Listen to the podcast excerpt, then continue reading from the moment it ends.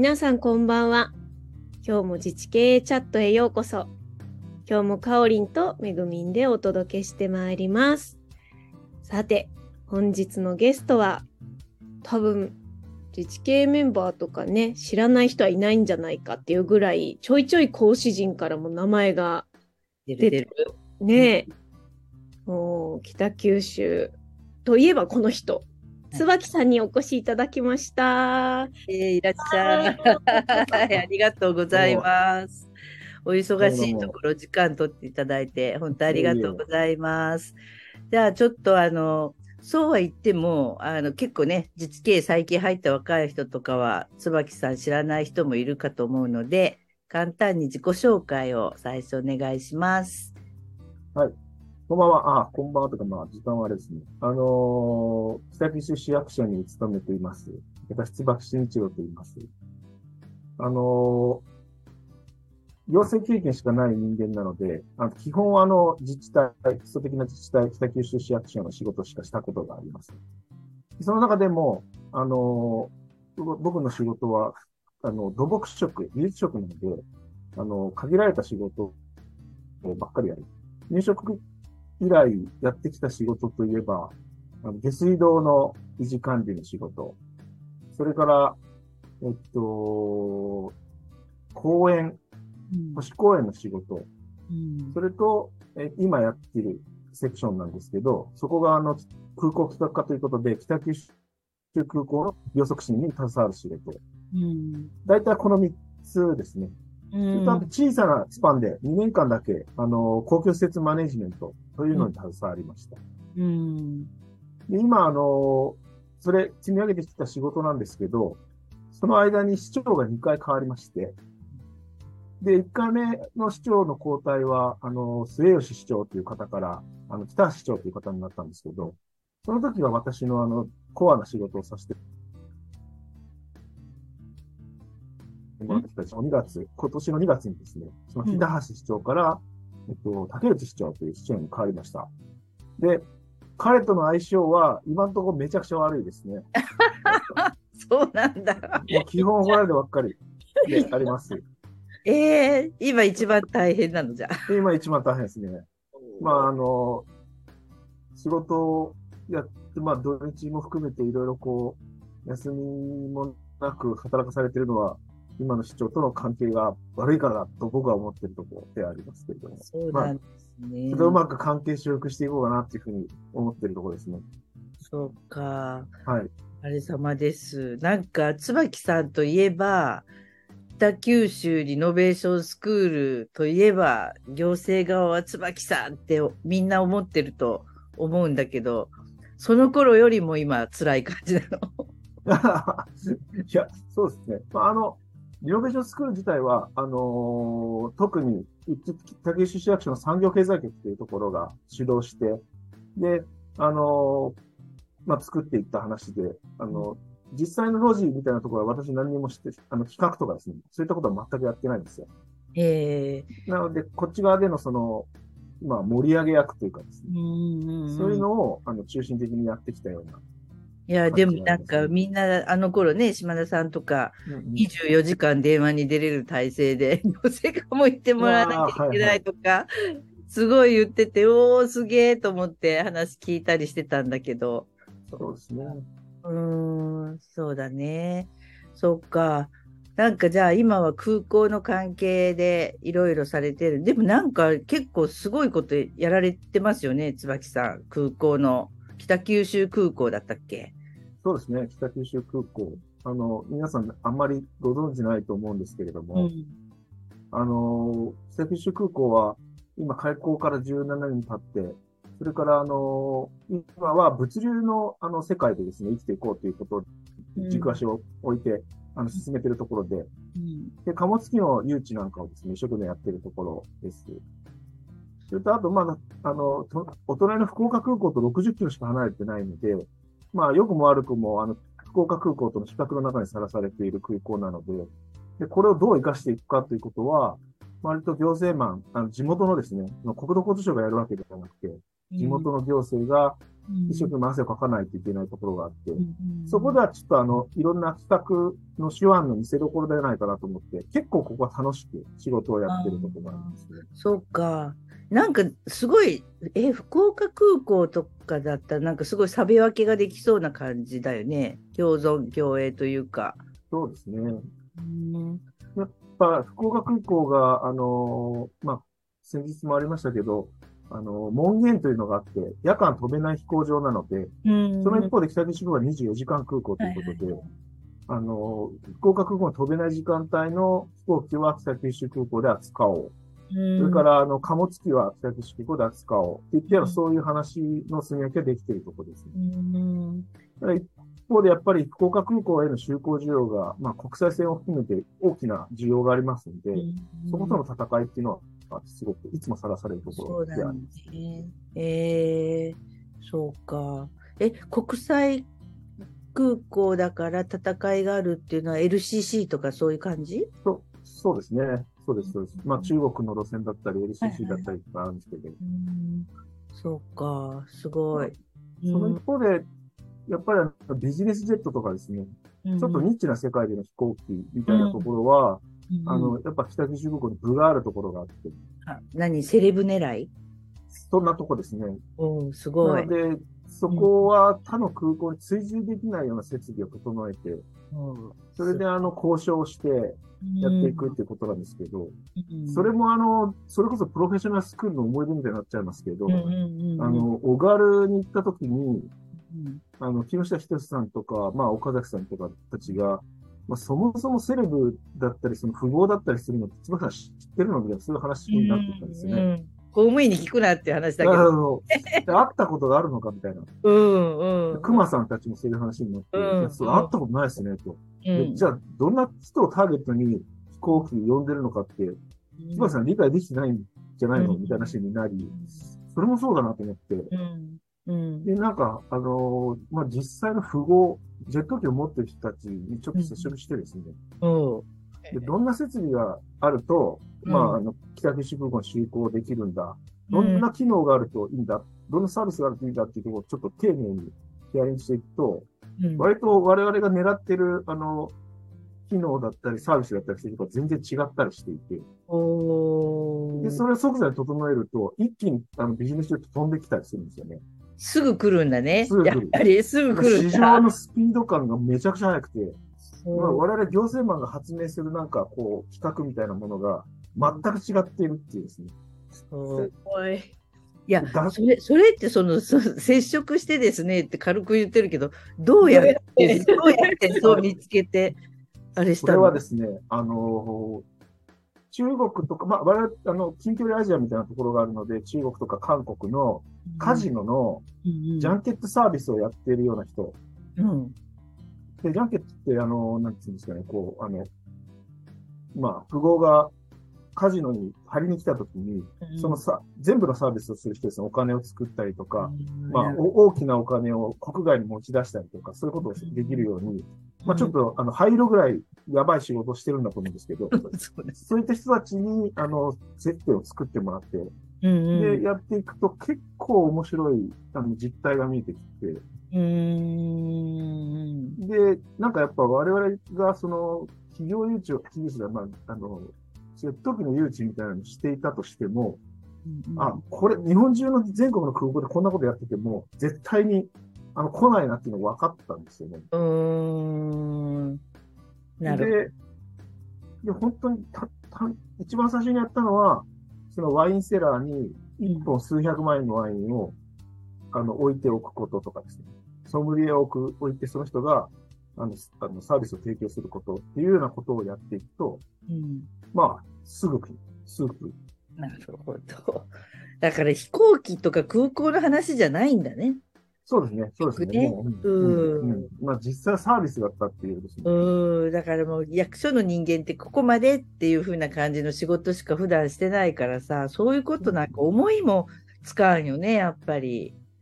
まあ、予算化する、自分たちが立てた企画があって、でそれを予算化して、まあ、その、なんかわかんないですけど、例えば中国のエアラインを呼ぶに対しては、中国の人たちが北九州のこういった観光地に訪れるので、その観光地に訪れる、あの、バスのチャーター代を予算化して、それをも武器に、あの、エアラインの誘致に行くとか、なんかそういうのは結構あるんですよね。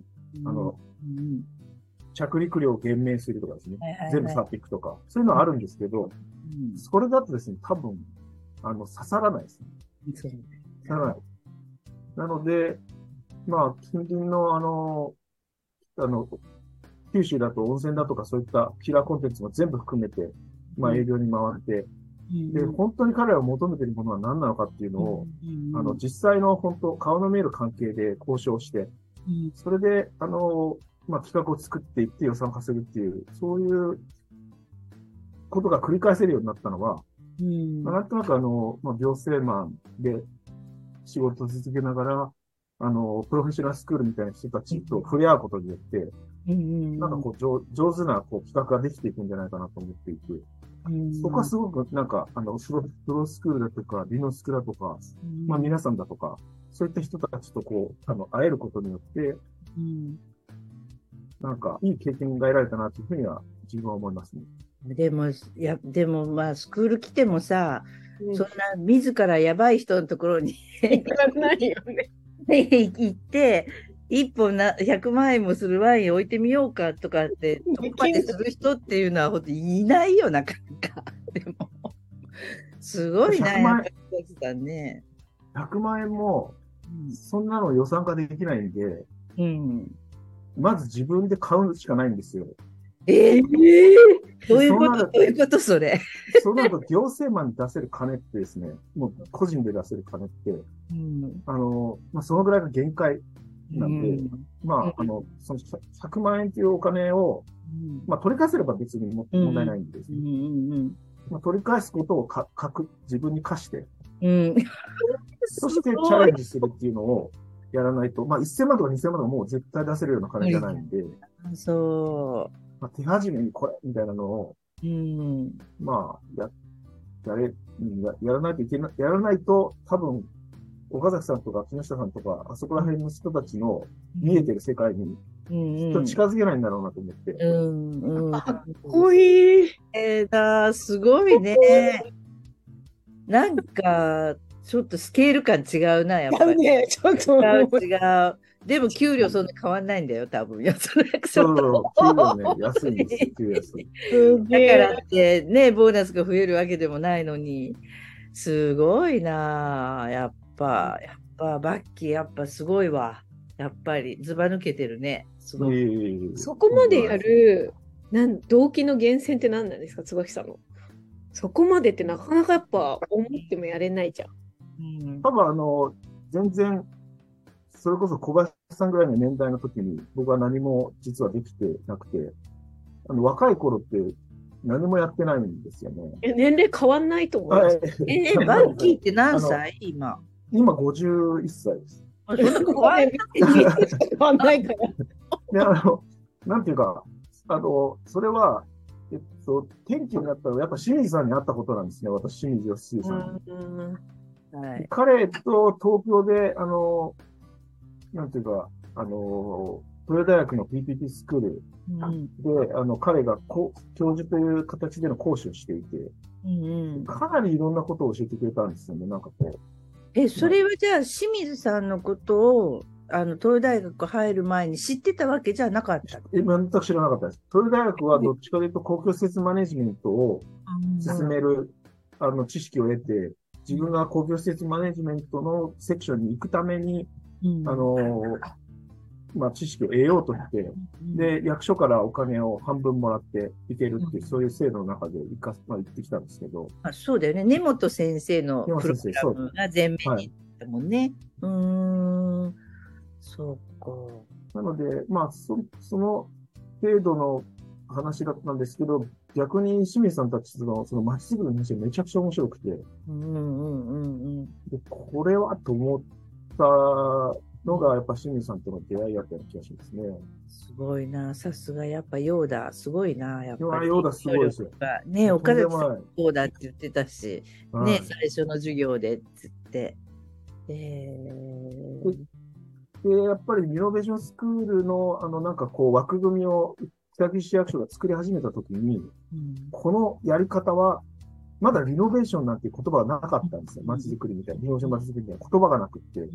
その共通言語を、あの、清水さんにやってほしいっていうのをつなげる役は僕がしたんですけど、その時に北九州市は小さなあの街づくりをややるべきだ。うんで、あの、商業から、商業の視点から商店街の再生に入ってはいけないっていうような話になり、うんでそれでリノベーションスクールっていうそのエンジンを作っていく、あの、清水さんが作ってくれたんですよね。うんうんうんうんで、なんか僕らみたいな行政マン、あの、み皆さんも一緒だと思うんですけど、あの、の共通言語としてリノベーション街づくりっていう言葉ができて、してリノベーション、あの、街づくりの、まあ、ほ図書とかもあって、うんうんうんうんそれでいろんな、こう、あの、やり方みたいなのが派生していったような気がしていて、うんやっぱ僕、マスターヨーダのあの辺の話はめちゃくちゃ、あの、今となってみるともう歴史を作ってきたなと思ってますね、彼が。そうだよね。でも、はい変えたよね。日本のいろんな街をね。だってもう。九州とかってもう聖地じゃん。そうそうでしたね、本当に。リノベーション街づくりのねすっごい全国からいろんな人たちが集まってみたいな感じで、すごかったもんね、勢いがあって。そうですね。なので、あの、リノベーション街づくりっていう言い方をしながら、あの、不動産オーナーみたいな人と交渉するっていうのが、僕らの中でものすごくハードルが下がって、うんうんうん。なんかまあ、行政マンが行くと割と街の人たちは話を聞いてくれるんですけど、うんどうしても、なんていうんですかね、あの、あなたの持っている不動産を生かしませんか？みたいな。そんなやり怪口で。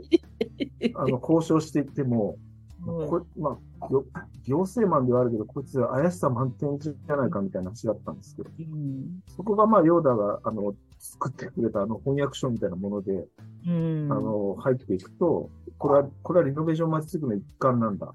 うんあなたの不動産によって街は蘇るっていう、そういう、まあ、あの、流れで話を持っていくと、まあ、とてもあの、理解してくれるオーナーがたくさん現れて、うん。で、実際にあの、街は変わっていくっていうですね、うん。もう実に痛快な気持ちの中で、あの、仕事ができたような感じでしたね。あの。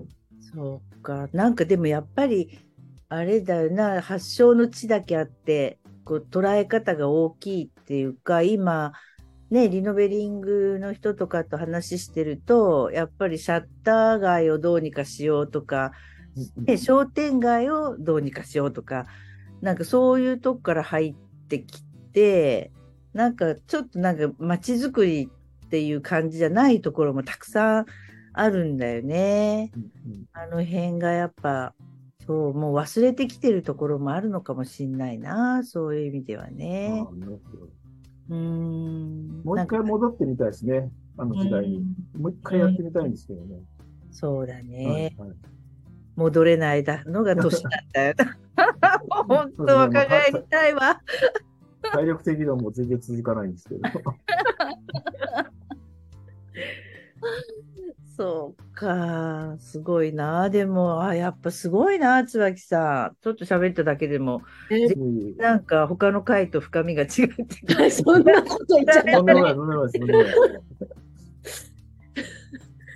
いや、すごい。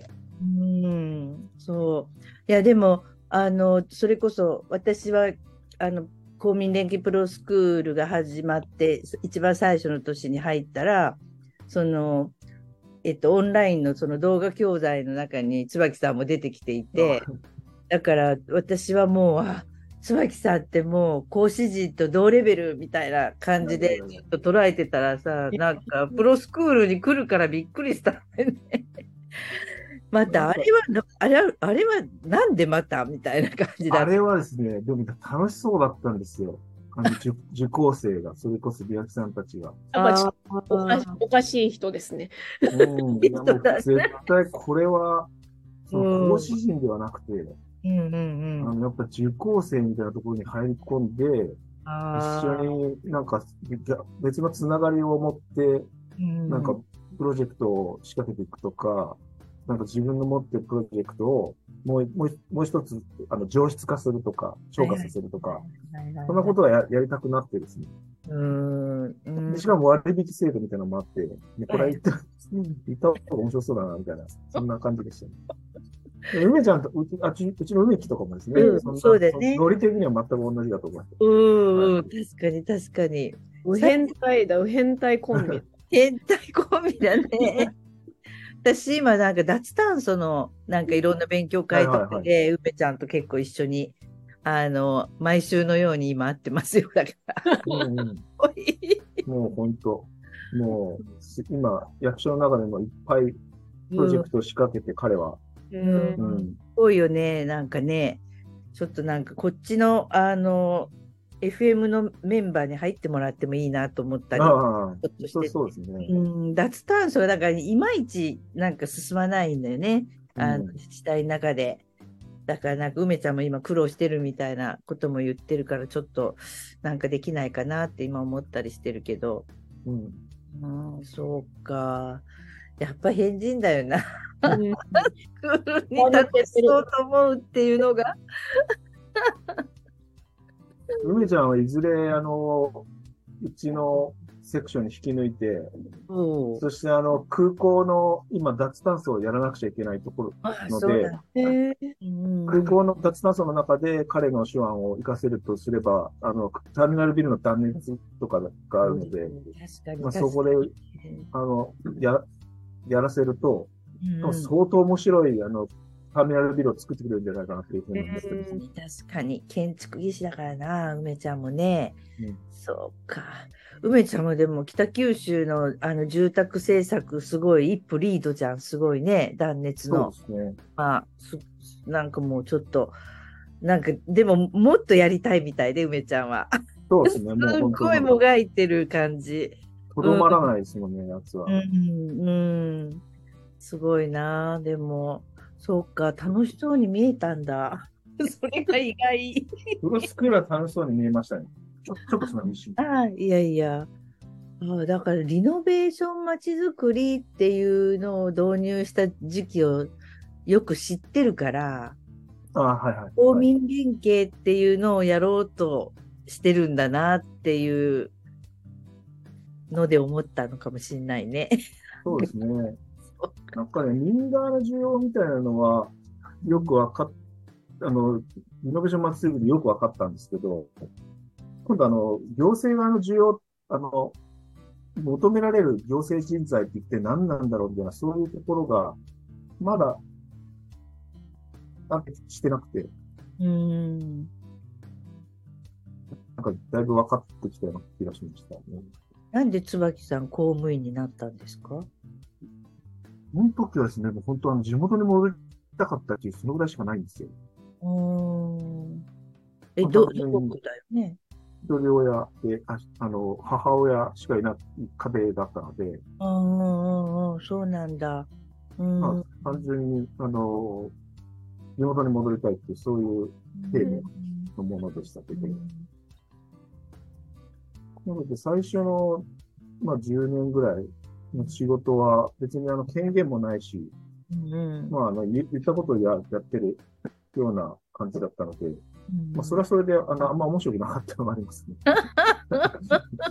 その時はやめちゃろうと思ってましたけどね。えーそれそれはだから土木職で入ったから、はい。そのえっ、と道路とかそういう感じの関係の部署そうですに書い。てあずっとあの、水、水行政というか、水物な、下水道の行政をしてましたけど、ああはいはいはいはい。それでえっ、と都市計画にいたわけではなかった？そうですね。はい。全く行ってないですね。まあ、下水道の中ではすごく、あのー水の、まあ、あの、市民生活に、まあ、ユーティリティなんで、すごく近い仕事をするんですよね。なので、うんもうあの、もう、プロ市民を含めていろんな市民とか、うんうんうんあのー法人とか、そんな人たちとこう、いろんな調整ことがあるんで、そこはなんか知り合いが増えるっていう意味ではめちゃくちゃ増えうんうんか。椿さん、知り合い増やすので有名だよね。100, 100人説は椿説だもんね。いやー、すごいですね。すごいすごい。でも、うーん。えー、なんかすごい、でも今となってはものすごい公共マインドが高い公務員に見えるんですけど。どっちなんでしょうね、本当ど、どっちなのかなって思ったりしますね。えー、プライどっち、ベート、うんプライベートなのかもしれないみたいな。ああ、まあね。自分の暮らしうんが良くなれば、うんうんうん。本当はそれでいいみたいな。そのためにはどうしてもパブリックの話が出てくるんで、うんうんうんうんうん。でそこを、なんかこう、いいい関係で保って、住民コミュニコミュニケーションをいい感じで保ってれば、自分の暮らしは、あの、いい暮らしになるっていう、うんうん。う んそんなロジックじゃないかと思います。いや、ロジックはそうでも、うんロジックを感じさせないじゃないですか、いつも 飛び飛び箱を置いてみた話とあか、あ、はいはいはい。めビバっちゃもう盛り上がりました。めっちゃ盛り上がりましたね。飛び箱置くんですよ。飛び箱？その話、ゴミ箱で、ゴミ箱じゃなくて飛び箱？飛び箱ですよ。飛び箱を置くっていうのは？廃校になった小学校からうんうん飛び箱をもらってくるんですよ。うんうん。それであの、まあ、一つのストリートにこう、単純にこう置く、専用許可をもらって、やってああ、なるほど。道路に置くっていうこと？道路に置くんですよ。うんうんうんうん。でそうすると、まあ、飛び箱があるんで飛ぶじゃないですか。そこではコミュニケーションが生まれるんですよね。斬新すぎないですか？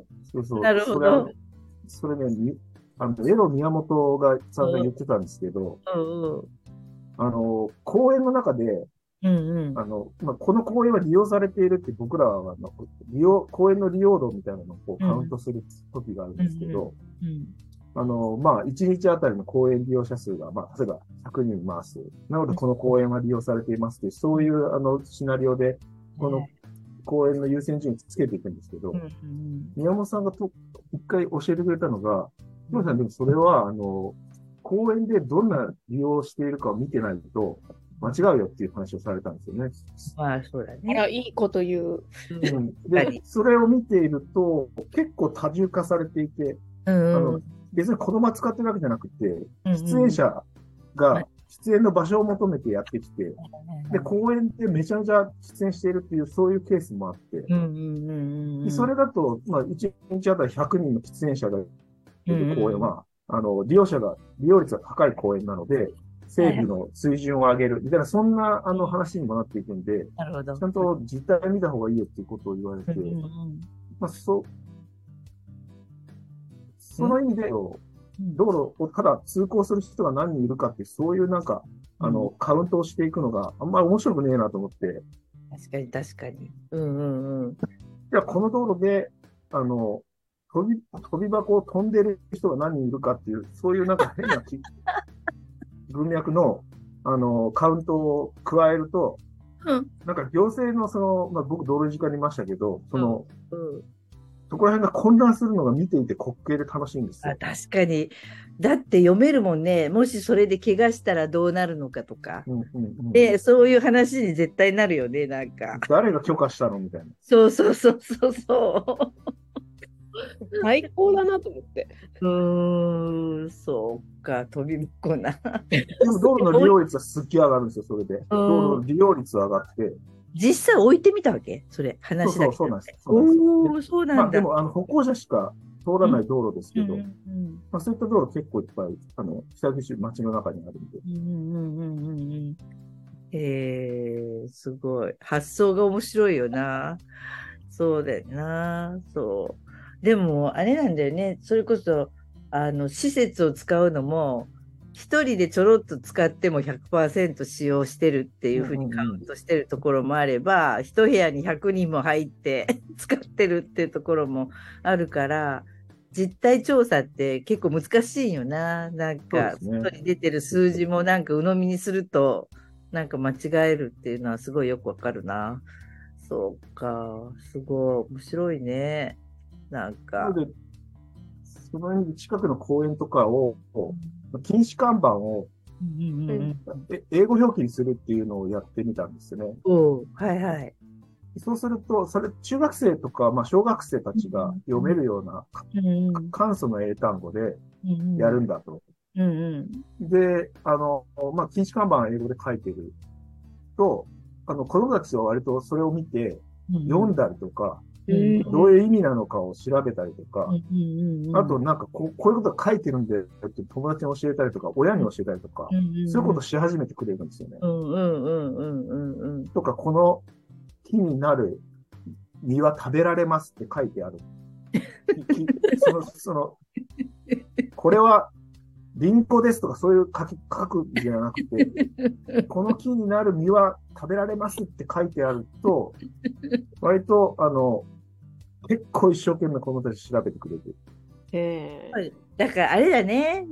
バッキーが狙ってるのはコミュニケーションツールだな。だからね。そうですね、そうです。そうです。そうですどういうふうにするおっしゃる通りです。そう天才じゃないですか？なんかもう、何聞いても天才だなと思っいやいやいて。や、あとんでも発想がね。うん、本当に。いやいや、でもあれだよ、清水さんが言ってる工芸学に近いとこがあるなって。うん、とっても、ちょっと刺激を与えて様子を見るっていうのは、すごい、私も結構好きだもん、そういうの。うんとすごいなっていすつもごいね、発想がね、本当に。えー、そう。え、英語の看板もやってみたの？やってみましたよ。ああの、禁止看板ばっかりで面白くないんですよね。うん、確かに確かに。でそうだよね。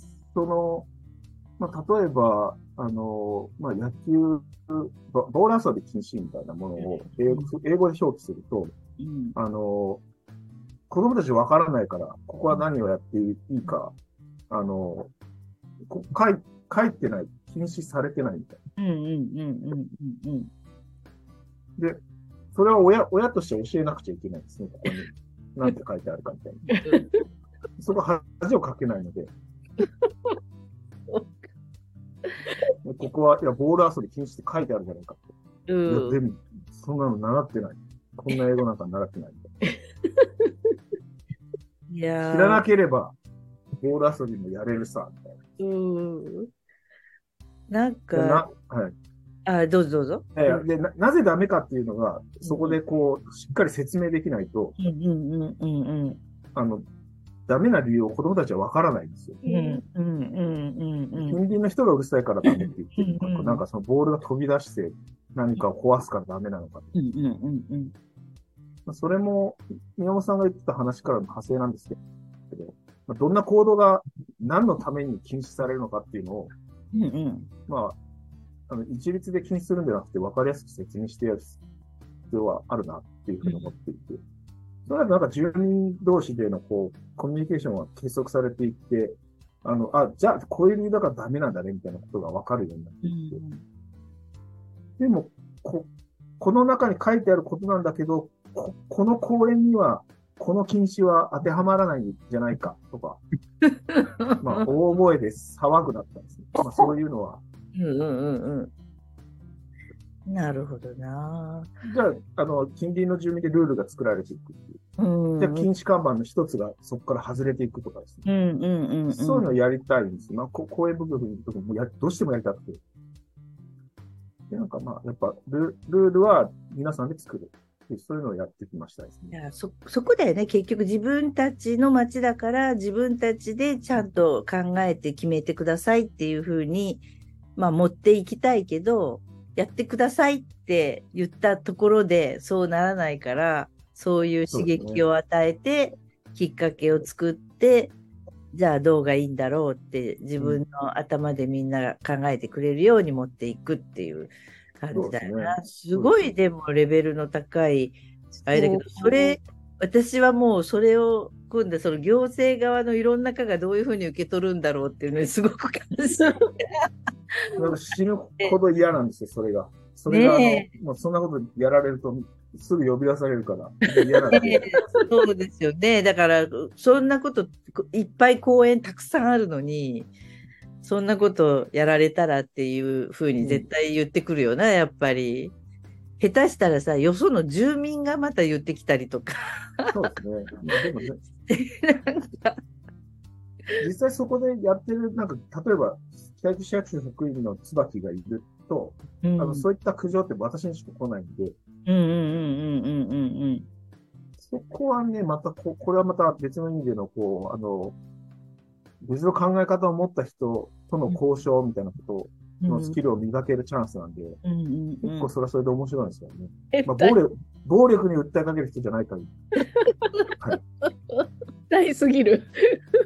いやいやいや、すとても高度なことをやられてると、私はすごくその対人交渉というか、その物事の外堀を埋めていくようなあのやり方ではあるけれど、回り道してる ようではあるけれども、結局はみんな納得してそこに落ち着くっていうところに行ける確率がすごい上がるよな、めんどくさいけど、すごい。なんかだから椿さんのすごいこう深い人間信頼をいつも感じるっていうか、周りの人を信じてないとできないなって思うときに、すごい人を信じてる感じがいつもしていて、なんかもうそれがどっから来るのかいつもすごく興味深いです。なんかね、謙虚なんだと思うよ、すごく。もうそれもあるよね。権限がないことをよく分かってらっしゃるっていうか、だからや多分役所の中でも、なんかお前にそんな権限ないだろうって思いながら多分対峙してるんだと 思うんだけど、すごいよね。うん、だから本当に住民の手にあるっていうか、うんいろんなものが。そそれでも本当、でもそうじゃないと本当はいけないんだけど、管理しようとすると、どうしても忘れちゃうよね、行政の方がそういうのをね。やっぱり。で、公園とかやっぱ行き過ぎてるよね、それがね。ちょっと。うん。すごいな、でもそれをこう、動かすのに、その、ルールを書き換えようじゃなくって、わざと変なことする。最高ですよね。だからみんななんか楽しく取り組めるじゃないですか。うん。シリアスになんとかしなきゃって、裏で思ってるかもしれないけど、すごいポップで楽しいから、乗りやすい。乗ってくれる人は多分すごい乗りやすいですよね。だからね、楽しめるマインドを椿さんが持ってるっていうと、楽しめないやつがほとんどなんだよ、行政マンって。かなち。いやいや、もうそんなことやって叱られるとかさ。もう絶対こういうことやったらここがこう言ってくる、あそこがこう言ってくるとかっていうことの方にバーッとこう意識がいっちゃって、なんかきっとなんか揉めるんだろうな、はははっていう気分になれる行政場が増えると楽しくなるんだろうけどね。うん。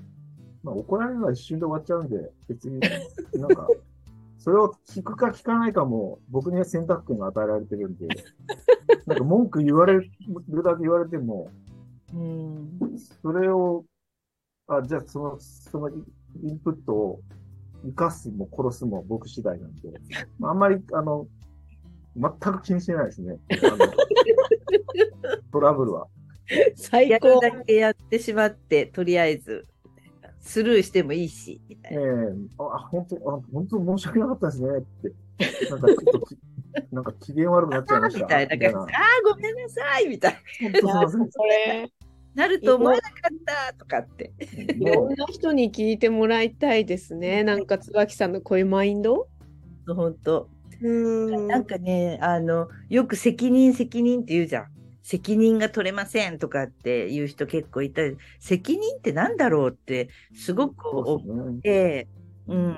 だから一見さ、椿さんなんか責任感がないようにも見えるし、何やってんだろうって決まり事をさ、わざとこうひっくり返そうとしたりとかするっていうのは、でもなんか究極やっぱ突き詰めてちゃんと考えていくと、ちゃんと、あの、誰のものかっていうこともちゃんと、あの、考えてやってると思うし、やっぱりその、権限をちゃんとしたところに戻そうみたいな、ちょっとそういういびつになってるところを、あの、ちょっと刺激を与えて、多くの人でこう修正していこうみたいな、めんどくさいことをわざとやってるっていうのは、なんかそっちの方が責任感ってあるんじゃないのってすごく思ったりするんだけど。ねうんビビりながらやってはいますけど、あのーあれですね。責任取らす、なんかわかんないですけど、取らされることってないですよね。なんでしょうか。わかんないですけど。飛ばされた責任取らされて、あ、そうそう、一体何なんだろうと。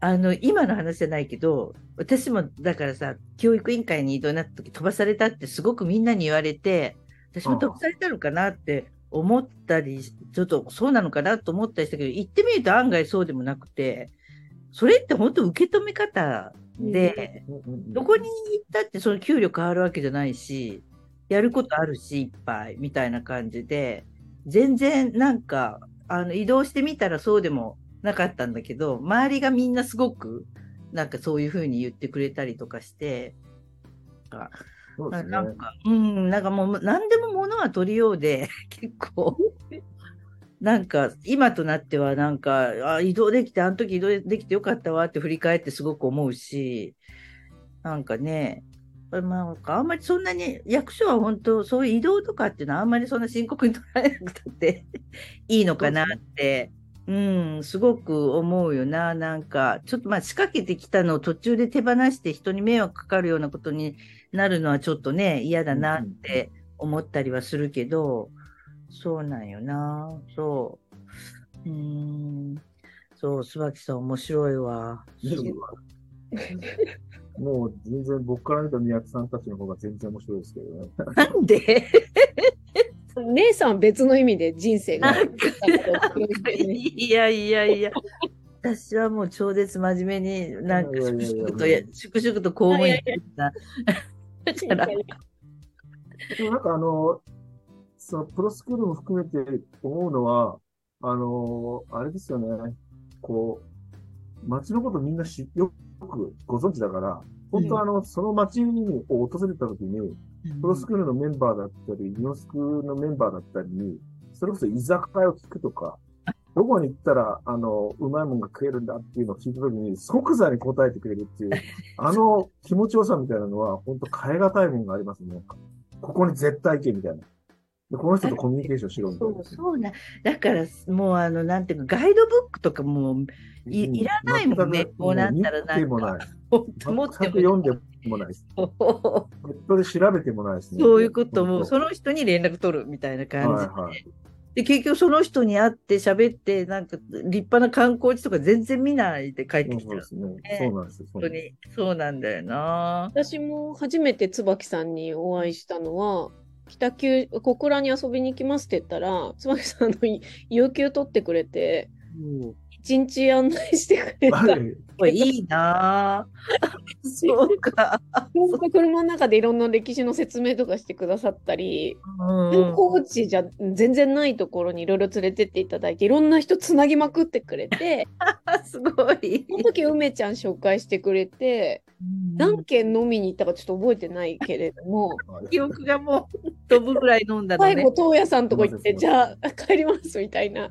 うーん。そうで、なんかか公務員ツーリズムっていいよねって、椿さんが言いながら、やっぱなんかニッチだし、そんな歴史まで喋れる人、そうそう民間の人でもいないから、そすごいう。なそれでもなんか自治系でやってもいいよね。公務員ツーリズム、そうそうそうそう。ちょっとそう、だから平日でも開けてくれるのは椿さんとか中川くんとか、うんうんうん中川くん誰を送り込んでも平日案内してくれるんで、大丈夫なの仕事っていつも、これ仕事だからって言ってくれるんですよ。そうそう、そうなんだよ。境目がないのがいいいいとこだよそう。そう。ね何が仕事につながるかわかんないしね。うんそうですごいありがたいなっていつも思って。私ちょっと北九州に遊びに行ってないんだよね。遊びに、あいやぜひぜひ。遊びだよね。も もうう退職しちゃったから。もっとあの宿泊場所も含めて全部、あの、こちらで手配しますんで。あ大丈夫うんそうちょっと、あれだよね。北九州に女子ツアーで行くのに行きたい。ああ、ぜひはいぜひ、ぜひ来てください。ねぜひ来てくだそさう。うん。本い。も当に。う、めっちゃ楽しみですめっちゃ楽しいよな。だって文字とかも近いし。文字も素敵。ねえ、すごい。文字に住んで、文字港住んでんですもんね、椿さん。そうですね。はい。え、文字港に住んでんの？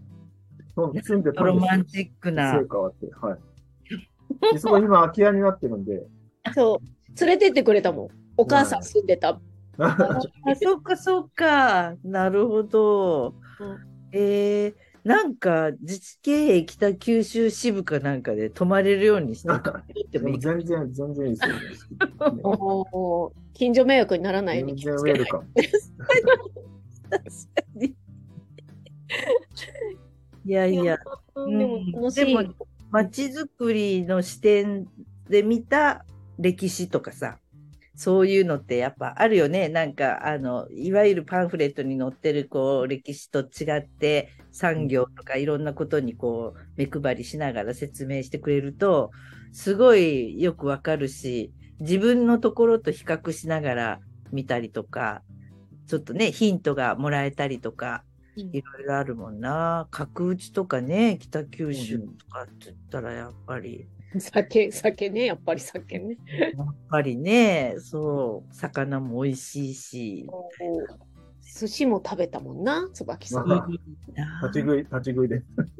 寿司食べて、あれ？違う、単価テーブル行って、寿司食べて、なんか東海行って、なんかもう本当、なんかわかんないけど。いや、もうあれは本当楽しいツアーで記憶に残ってます。ちょっと考えよう、ツアーを。もうぜひさあまたお願いします。はい、は ちょっと考えるよ、本当い。にえー。ちょっと、あの、リノベーションスクールが、ちょっといまいちなところも出てきてたりする。あ 相れ談も受けたりしてたりもするので、そういう意味では、なんか最初の、今日の最初の椿さんの、もともとのリノベーションまちづくりをこう、北九州に入れる時の話は、面白いよな。そういうのこう、いや、ちょっとここでちゃんと振り返って、やっぱりリノベーションまちづくりが目的ではなく、みたいなとこちゃんとやるのもいいな、みたいな話を水上ちゃんとこの前してたりしたのよ。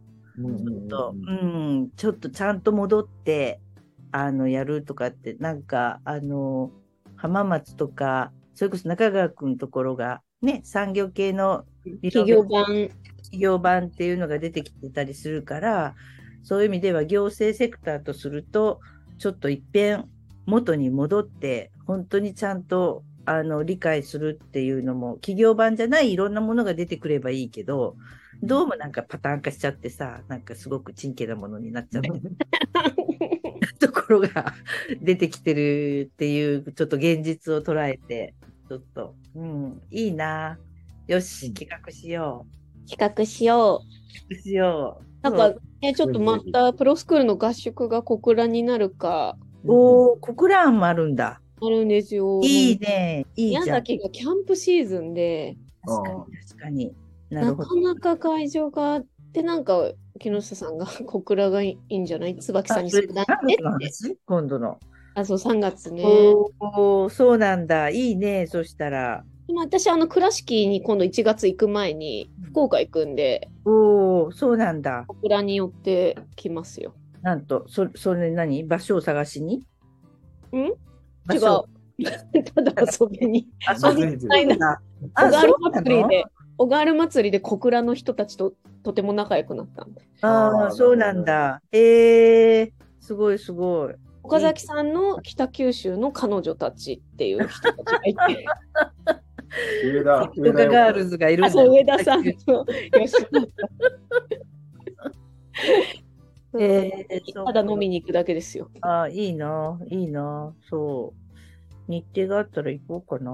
そう。ね私、あの、ミーシャのライブに行った後に、あの、倉敷に入りますから。ああ、そうなのね。なるほどそのちょっと前から行こうと思って。ああ、なるほど、なるほど。26日から行こうかなと。はいはいはいはい。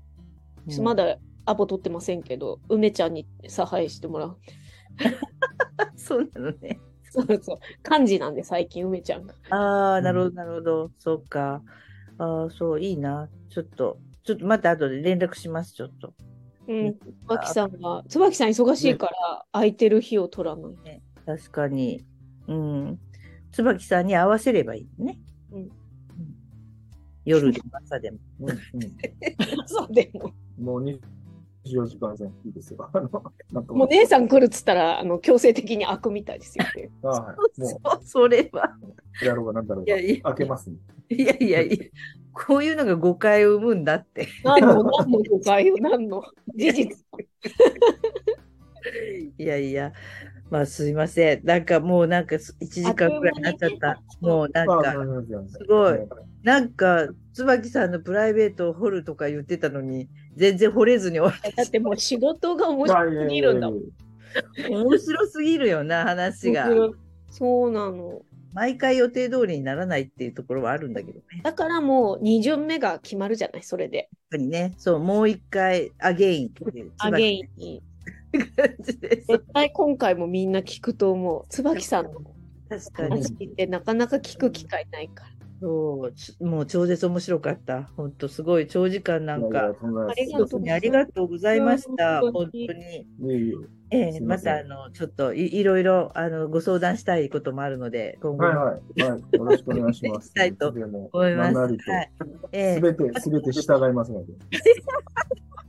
イエスサー、イエスサーはいですねイエスサーの精神で。いやありがとうございます。えっとじゃあ次回はですねえっとね野村くんです。野村くん。野村くん知ってますか？あなたが 知ってます？福井市役所の。そうそううんもう自治経営一チャラい男だと思います。予告がもう下げとるではないですか。いやいやいや、愛されキャラのあの野村君を迎えて、どういうふうにいじり倒すか、ちょっと作戦を練っていかないといけないかな。いじめすぎないように気をつけないとそう。ですね。